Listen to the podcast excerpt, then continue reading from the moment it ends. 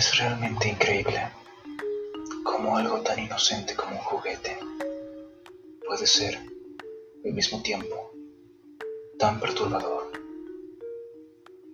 A lo largo de los años han existido casos de muñecos que parecieran estar poseídos por algún espíritu. Pero el caso que estoy a punto de contarte te dará en qué pensar esta noche al apagar las luces de tu habitación.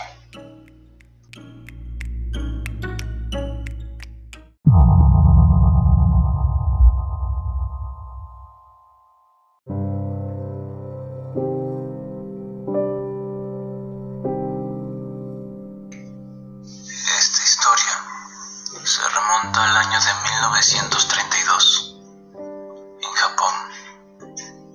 Había una niña tan solo tres años, quien estaba enferma de gravedad, por lo que tenía que estar en cama por algunos meses. Su hermano mayor, Eikichi Suzuki, estaba visitando la ciudad de Hokkaido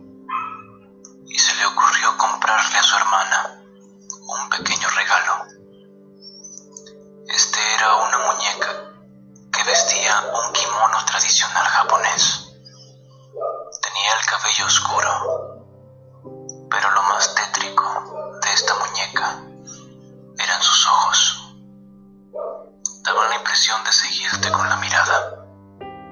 Eran como dos esferas negras incrustadas en una cara pálida. Kikoko quedó fascinada con lo que le había regalado su hermano. Le gustaba demasiado su nueva muñeca. Nunca se separaba de ella. Bueno, al final la enfermedad acabó con la vida de la pobre niña. La familia decidió quedarse con la muñeca, tal vez como un pequeño recuerdo. Con el paso del tiempo, la familia notó algo extraño en esta muñeca. Ellos le cortaron el cabello con un estilo tradicional japonés. Lo que vieron los dejó asombrados. El cabello oscuro de esta muñeca crecía como si fuera el cabello de una niña. Inclusive le cortaron el cabello repetidas veces, pero este seguía creciendo. La familia llegó a pensar que el espíritu de Kikuko se encontraba dentro de Okiko.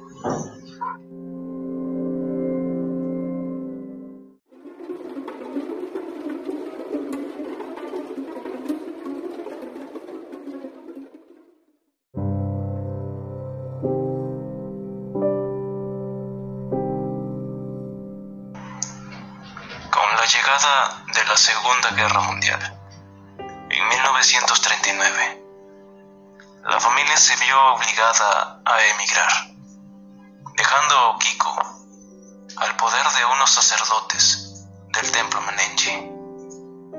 No sin antes explicarles lo peculiar que es esta muñeca. Estos la guardaron junto a las cenizas de la niña.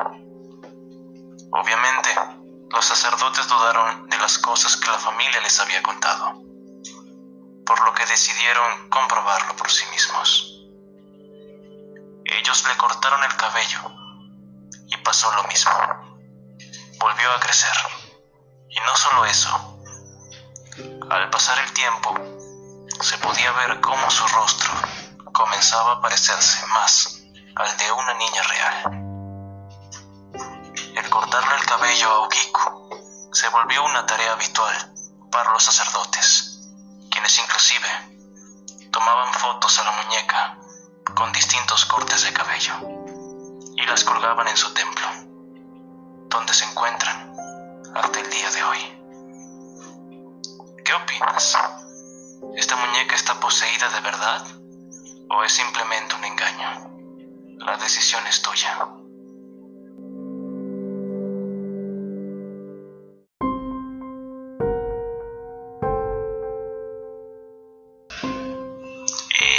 De dónde viene el nombre Okiko?